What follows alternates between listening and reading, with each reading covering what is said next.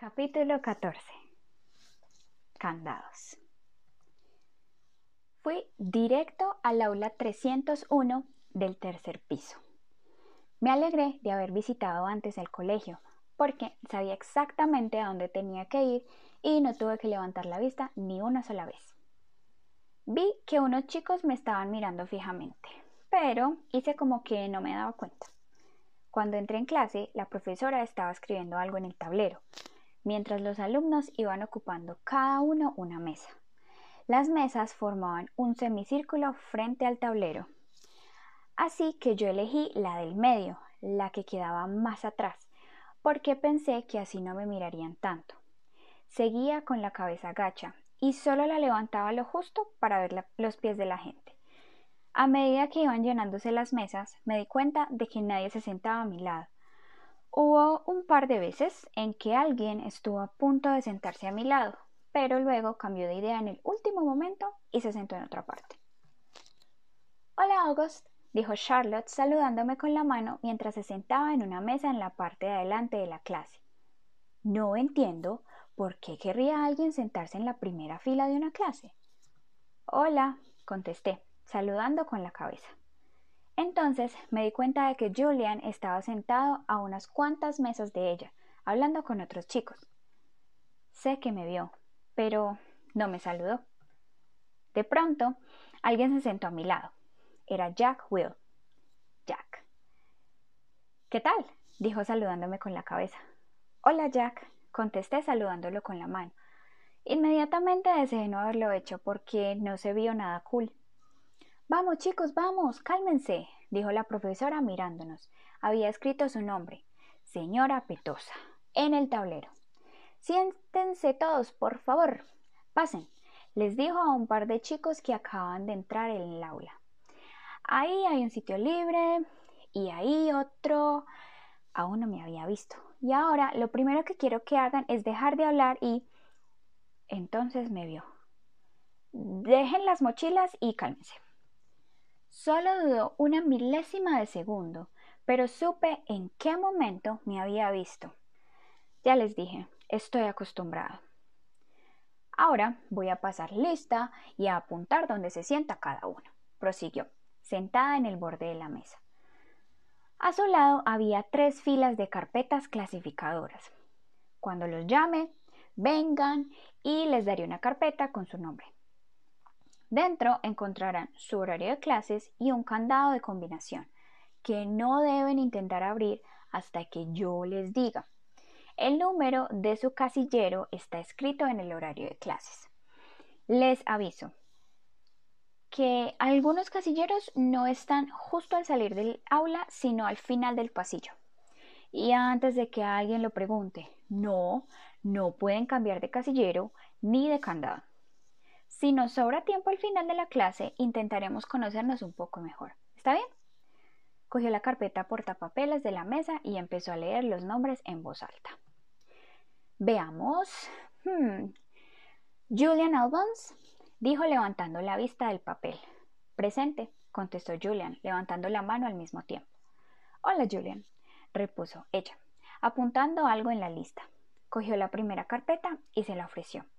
Ven a recogerla, añadió en un tono serio. Julian se levantó y la cogió. Jimena Chen nos iba dando una carpeta a cada uno a medida que leía los nombres. Mientras avanzaba por la lista, me di cuenta de que la mesa que había justo al lado de la mía era la única que seguía vacía, aunque había dos chicos sentados en un pupitre algo más separado.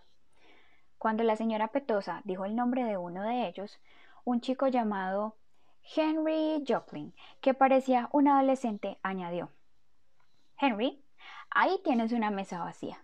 ¿Por qué no te sientas ahí? Le dio su carpeta y le señaló la mesa que había junto a la mía. Aunque no lo miré directamente, supe que Henry no quería sentarse a mi lado, por cómo arrastraba la mochila, como si estuviese avanzando en cámara lenta. Luego dejó caer la mochila sobre el lado derecho de la mesa, para que hiciese la barrera entre su mesa y la mía. Maya Markowitz? preguntó la señora Petosa. Presente, contestó una chica a unas cuatro mesas de la mía. Miles Norrie, presente, dijo el chico que había estado sentado con Henry Joplin. Al volver a su mesa vi que miraba a Henry como diciendo Lo siento, amigo. August Pullman, preguntó la señora Petosa. Presente, contesté en voz baja, levantando un poco la mano. Hola, August, dijo, sonriéndome amablemente, cuando fui a recoger la carpeta. Durante esos pocos segundos que estuve de espaldas delante de toda la clase, noté que todos me miraban fijamente. Pero todos bajaron la vista tan pronto como volví a mi mesa. Cuando me senté, tuve que contenerme para no darle vueltas a la combinación, aunque todos estaban haciéndolo, porque la señora Petosa nos había dicho que no lo hiciéramos. A mí se me hace bastante fácil abrir candados, porque lo usaba en la bici. Henry seguía intentando abrir el suyo, pero no podía. Se estaba frustrando y soltaba tacos entre dientes. La señora Petosa llamó a los siguientes en la lista. El último era Jack Will. Muy bien, ahora escriban sus combinaciones en algún lugar seguro donde no se les vaya a olvidar. ¿Está bien? Dijo después de entregarle su carpeta a Jack. Pero si se les olvida, algo que sucede al menos dos o tres veces por semestre, la señora García tiene una lista de todas las combinaciones. Y ahora saquen los candados de las carpetas y pasen un par de minutos intentando abrirlos, aunque ya veo que algunos se adelantaron, dijo cuando estaba mirando a Henry. Mientras tanto, les hablaré de mí. Luego pueden contarme cosas de ustedes, mm, para que podamos conocernos un poco. ¿Les parece bien? Nos sonrió a todos, aunque me pareció que sobre todo me sonreía a mí. Pero no con una sonrisa de oreja a oreja, como la señora García, sino con una sonrisa normal y sincera.